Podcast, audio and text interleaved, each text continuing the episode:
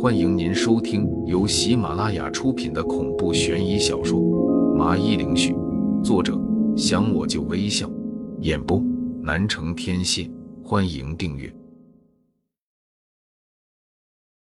第七十章：火烧山神庙。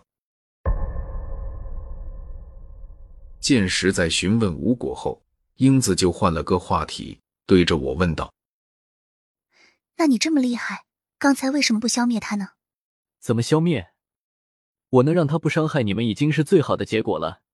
你也看到了，你开枪打在他的头上都没用，又不能和他近身打架，几乎就是一个刀枪不入的存在了。”我白了一眼他，然后继续的补充道：“其实，实际上，比起矮骡子。”我倒觉得这湘西狮王才是你们的守护神，他能保卫一方和平，那干嘛不让他继续履行这样职责呢？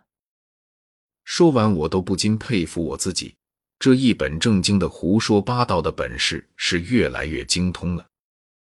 英子似懂非懂的点点头，我也懒得和他多解释，就对着周军说道：“既然你说了山神庙就是矮骡子的老巢，我们去端了他的老巢。”你觉得如何？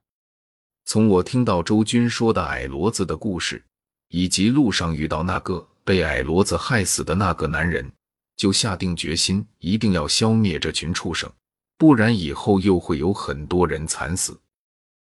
周军对矮骡子恨之入骨，当即就同意了我的建议。英子虽然想说些什么阻止我们，但是看我们非常的坚定，他也就没有开口说出来。我们三人正打算返回去山神庙的时候，就看见旁边草丛里一双绿油油的眼睛正看着我们这边。我大喝一声：“孽畜，哪里跑！”他立刻嗖的一声钻进了草丛里。我下定决心一定要找到他，然后把他剥皮拆骨，就对他们两人说道：“你们先在山神庙附近等着我，我去去就来。”然后。我就凭着矮骡子留下的气味追了上去，向前追了一段后，我发现追到了一处山崖旁，矮骡子的气味也消失了。我停下来就念起了咒语，手指比作剑指，然后抹了一下自己的眼睛，随后就发现躲在树木后面的矮骡子。你出来吧，你已经无路可逃了，乖乖的出来受死，我还能给留个全尸。我朝着树后面喊道，一边说一边慢慢的靠了过去，正打算和矮骡子来个正面交锋，只见一道黑影袭来，爪子都泛着凌冽的寒光，让人心里不由得生出些许凉意。他也聪明的很，知道我的眼睛可以发现他的存在，打算把我给抓瞎了，这样我就瞬间失去了战斗力，结局好的话就能回去当个半仙算命。不好的话，就要把命搭在这里。速度太快，我根本反应不及，只能本能的拿手挡住了他这要命的一抓。就在这次枪声再次打破了周围的宁静，我耳边就伴随着枪声还有惨叫声。过了一会，发现没有动静了，这才放下了双手查看情况，就看见这被我追踪的矮骡子，就是之前和我对话的那个矮骡子王。他似乎还在记恨我们，打算回来报复，却没想到自己的伎俩已经完全被我给摸透，不仅赔了夫人，而且自己马上就要死了。因为刚才那一枪不偏不倚的就打在他的肚子上，现正往外冒血呢。不是说让你们在山神庙等着我吗？干嘛追过来了？万一有危险呢？我看着追过来的两人就吼了起来，一点都没意识到这有多危险吗？这大夜晚的，万一出了什么事情，谁来负责呢？啊，你这人怎么不知道感激呢？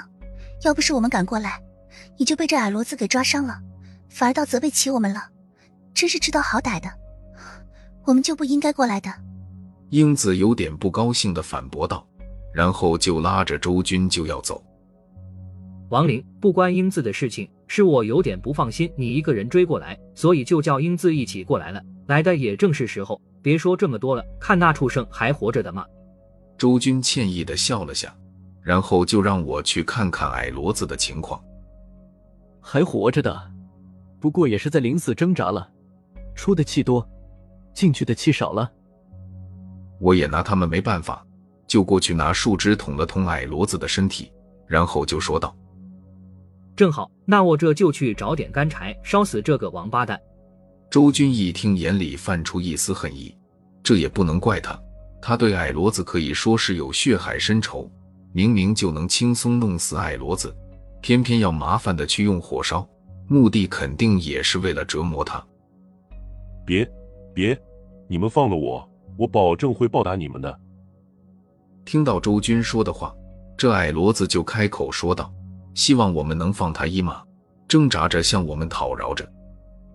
去你大爷的！当初你们害死我奶奶的时候，有没有想过放他一马？现在知道自己小命不保了，就知道求我们了。告诉你，别白日做梦了，我是一定要弄死你的。看着矮骡子求饶，这让他想起了死去的奶奶，这让他更加的生气了。那我们同归于尽吧。矮骡子见求饶没用，阴险的喊了句，就不管不顾的朝着周军扑过去。我也来不及做出反应，只是提醒了周军一声。谁知周军也是反应灵敏的很，根本没有任何的讶异，更像是早就等着似的。他眼里迸发出了强烈的杀意，拿着手里的小刀迎了上去。砰！但这时，英子的枪又响了，对着这个矮骡子的胸口就是一枪。如此近距离的开枪，冲击力是非常大的，直接把跳在空中的矮骡子给轰出二米远，直接把胸口都给轰穿了。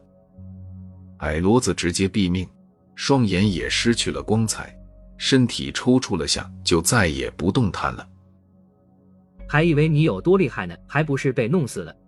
周俊狠狠地过去踹了一脚矮骡子，然后一屁股坐在树下，如释重负的仰天长叹了一声：“起来，周军，事情还没完呢，我们再去烧了山神庙。”我赶忙的说道：“示意周军，现在可不是休息的时候，还得再去干些事情。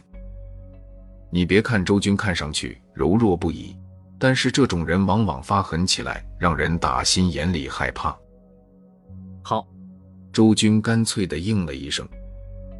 这山神庙供奉的可不是什么正经玩意，烧了这座山神庙，这个决定我觉得再好不过了。等我们三人又回来时，周军忍不住的感叹道：“这矮骡子真是能迷惑人的心理。如果不是亡灵，你及时发现木屋里有问题，我们恐怕已经都已经成了亡魂了。也不知道有多少人被矮骡子这么给害死了。”这矮骡子真不是什么好东西。望着这有些破旧的山神庙，他看上去很落寞的样子。你也别太吹我了，或许是我们命不该绝吧。其实你也别太伤感了。人从娘胎里出来，就已经注定了自己的命数，是变得有钱还是成穷人，是能长命百岁还是英年早逝，这些都是命中注定的。人是无法改变自己的命运的。只能有好的心态去面对它，所以你也别太纠结了。闻言，我就语重心长的开导他，希望他能把心态放正来，不要过度的去执着。英子也是安抚道：“是啊，你不要太在意了，这样会让你心情更不好受的。”随后，周军和英子去附近捡木头、活柴火了，我就在观察起了这个山神庙。偶然，我走到神像的后面时，发现一个只能孩子才能钻进去的洞口。这里应该是通向矮骡子大本营的入口。快来，这里应该是他们洞穴的入口。我则是迅速的招手，把他们两个喊了过来。看我的发现，我们两个又不会缩骨功，怎么进去啊？看着这个洞口，周军就玩笑的说道：“的确，我们两个大男人是进不去。”我脑子转了转，就立刻的想到，要不我们用火攻，就在这个洞口的附近点火，让烟从洞口里飘进去。说完，我就蹲着拿着石头砸着割下来的龙蕨菜，让他们两人继续去找柴火。等我拿手头把龙蕨菜砸成碎末后，就拿出打火机点燃了一堆干草，在干草的助燃下，瞬间就燃起了熊熊的大火，然后看着烧了差不多了，我就把砸成碎末的龙蕨草丢进也丢了进去，顿时浓烟就顺着洞口飘了进去。过了会，我们就看到七八个矮骡子被熏的从洞口里跑了出来的，但是立刻就被火给点燃了，咿咿呀呀的在瞎叫唤着，不一会七零八落的都倒在了山神庙里。等到火快烧完的时候，就再也没有出来矮骡子。我叹了口气，就对周军说道：“看来也就这样了。其他的矮骡子应该是会有备用的出口，他们估计是从另一个洞口跑了。”矮骡子可不是愚笨的的生物，他们很有忧患的意识，从来就不会只打一个洞口，肯定也会建造一个逃生出口的。这可以保证自己的种族不会彻底的被毁灭。这是大自然给他们的仁慈，说明矮骡子这种生物暂时还命不该绝。这已经是极限了，我们已经杀了七八条了，山神庙也毁掉了。我看这矮骡子短时间也掀不起什么大风大浪了，你多少应该能安心一点了。我知道周军有些心有不甘，他很想把矮骡子给赶尽杀绝。但是我们已经做到极限了，再深究下去，我们可能会陷入麻烦当中了。大约十几分钟后，望着已经变成一片废墟的山神庙，我们三人都是唏嘘不已，感觉总算能消停一会了。周俊眼里含着热泪，接过了英子的猎场，就朝着天空放了几枪，然后中气十足的喊道：“奶奶，你看到了吗？”你的孙子，我给你报仇了。英子见状，也不由得眼里捐着泪水，被这一幕感动的有点想哭了。听众朋友，本集已播讲完毕，请订阅专辑，下集更精彩。